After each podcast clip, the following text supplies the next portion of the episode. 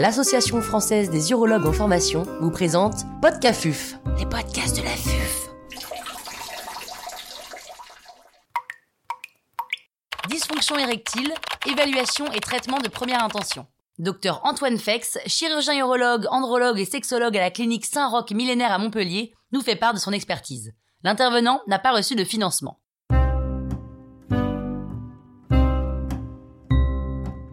Comment communiquer avec un patient? Je crois que lorsqu'on s'occupe de troubles sexuels et de dysfonction érectile, il faut savoir communiquer. Certains patients, lorsqu'ils rentrent dans le bureau pour la première fois, ils ont besoin d'expliquer leurs problèmes. Alors il ne faut pas s'inquiéter, ils vont pas parler pendant des minutes et des minutes. Si on regarde bien, en général, au bout d'une trentaine de secondes, ils se seront arrêtés. Ça permettra à ce moment de voir leurs antécédents, leur traitement éventuel, leur parcours personnel, s'ils sont mariés, pas mariés, tout un tas de questions qui va permettre de juger et de jauger le patient. Et ensuite, ce qui est extrêmement important, c'est de savoir s'adapter et surtout d'adapter le vocabulaire. C'est-à-dire que certains patients vont être très gênés pour parler, entre guillemets, je dirais, de façon médicale. C'est-à-dire qu'il va falloir employer des mots compréhensibles par lui. Érection, c'est pas forcément quelque chose que les patients comprennent. Libido, c'est pas forcément quelque chose que les patients comprennent. Donc, choisir les bons mots. Comment caractériser et s'adapter? Lorsque le patient vient pour une dysfonction érectile, il faut essayer de savoir plusieurs éléments qui seront importants. D'abord, depuis quand? La définition classique et officielle, c'est depuis au moins trois mois.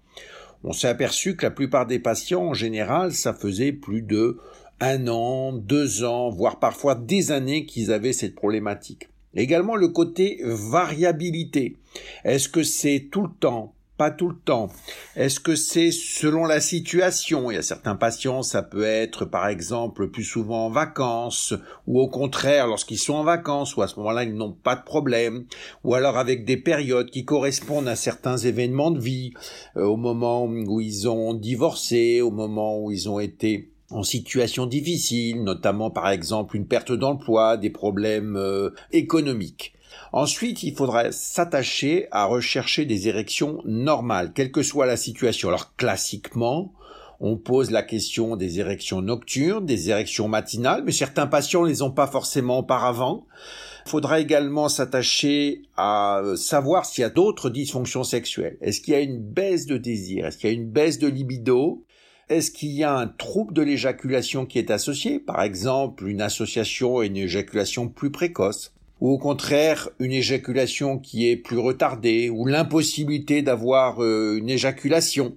Voir également si le patient a essayé de se masturber, est-ce que ça a donné la même problématique euh, ou pas. Une fois que vous avez fini cette euh, évaluation, eh bien il faudra envisager pour la plupart des patients, notamment ceux qui ont plus de 50 ans ou qui ont des problèmes médicaux, des antécédents particuliers, un bilan sanguin, qui est en général un bilan classique, sanguin, un bilan métabolique notamment, la recherche d'un diabète, d'une anomalie du bilan lipidique, un bilan hormonal avec une testostéronémie euh, totale en débrouillage et éventuellement une testostéronémie biodisponible ou libre s'il y a des facteurs médicaux ou des traitements associés. Faut-il et comment traiter? Je dirais qu'il faut savoir parfois ne pas traiter. C'est-à-dire il ne faut pas forcément envisager un traitement tout de suite. Il faut avoir évalué la problématique.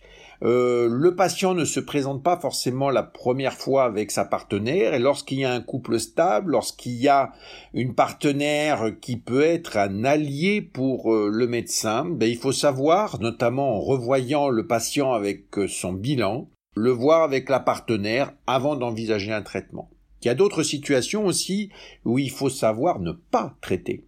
Il y a parfois pas de problème d'érection, même si le patient vient avec cette étiquette, mais c'est un problème de couple, c'est un problème de conjugopathie, c'est un problème de, de, de problème relationnel, et des fois il faudra plutôt orienter vers un psychosexologue et faire attention à bien l'orienter vers quelqu'un qui a les qualifications.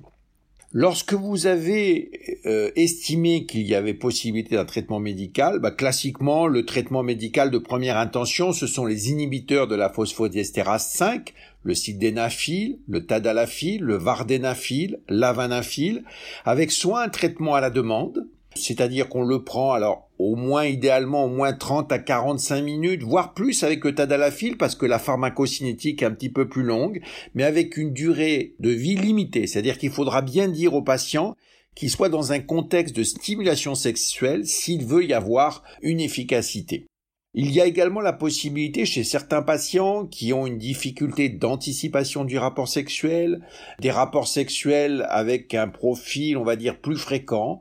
Ils peuvent prendre un traitement à la demande avec le tadalafil 5 mg. Ça peut être d'autant plus intéressant qu'ils ont des petits symptômes urinaires, car ce traitement a également l'AMM pour euh, l'HBP et les troubles hum, mictionnels. Donc bref, il faudra s'adapter au profil euh, psychologique euh, du patient, au profil de fonctionnement sexuel et éventuellement des troubles urinaires associés.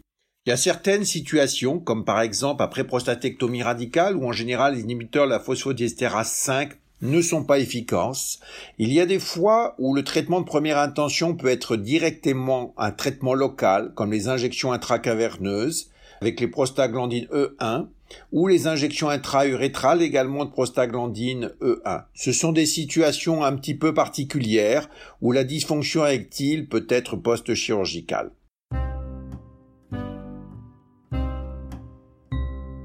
Un grand merci au docteur Antoine Fex pour ses conseils précieux. C'était Podcafuf, les podcasts de la